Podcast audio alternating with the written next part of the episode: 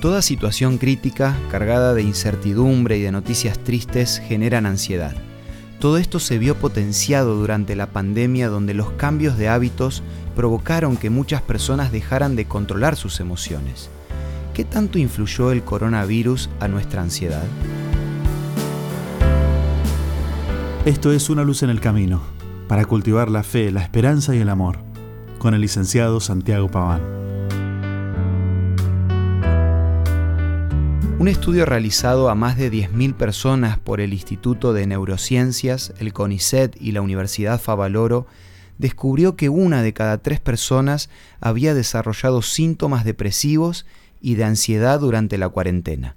Según los resultados, el problema principal vino de trabajar desde casa y no poder hacer actividad física.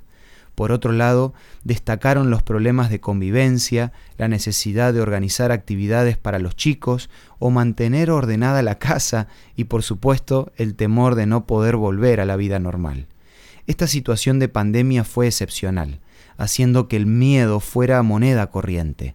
Los mecanismos de ansiedad, como el mismo miedo o el estrés, muchas veces nos pueden ayudar a cuidarnos, pero también pueden generarnos una preocupación crónica que llega a ser agotadora, angustiante y debilitante. Evidentemente, la pandemia dejó en muchas personas una huella difícil de borrar. Y si bien la vida prácticamente volvió a la normalidad para la gran mayoría, no debemos bajar la guardia en cuanto a nuestra salud mental. Por ejemplo, una manera de luchar contra la ansiedad es canalizarla para ayudarnos a actuar en lugar de quedarnos atrapados en ciclos de pensamiento que a la larga nos van a generar más ansiedad. Una forma de canalizarla es manteniéndonos activos, haciendo actividades que disfrutemos para poder aliviar las preocupaciones. Por otro lado, es muy importante que nos alimentemos correctamente. Muchos estudios afirman que evitar la hipoglucemia y los carbohidratos complejos mantiene el equilibrio del cerebro ayudando a controlar mejor los pensamientos. Por supuesto que debemos evitar el consumo de alcohol, drogas y estimulantes, porque todo esto suele provocar más ansiedad. También tenemos que cuidar y controlar las horas de descanso.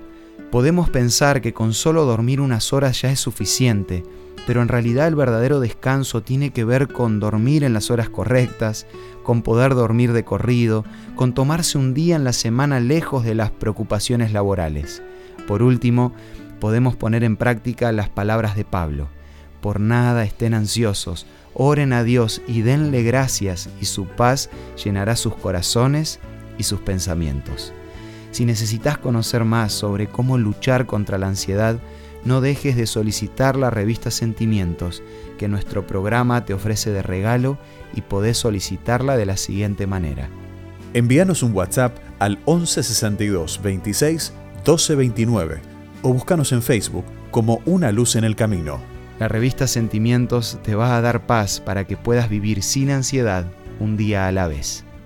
Esto fue Una Luz en el Camino. Te esperamos el lunes para un nuevo encuentro, cuando volveremos a decir, permitamos que a lo largo de las horas de cada día Dios sea una luz en nuestro camino.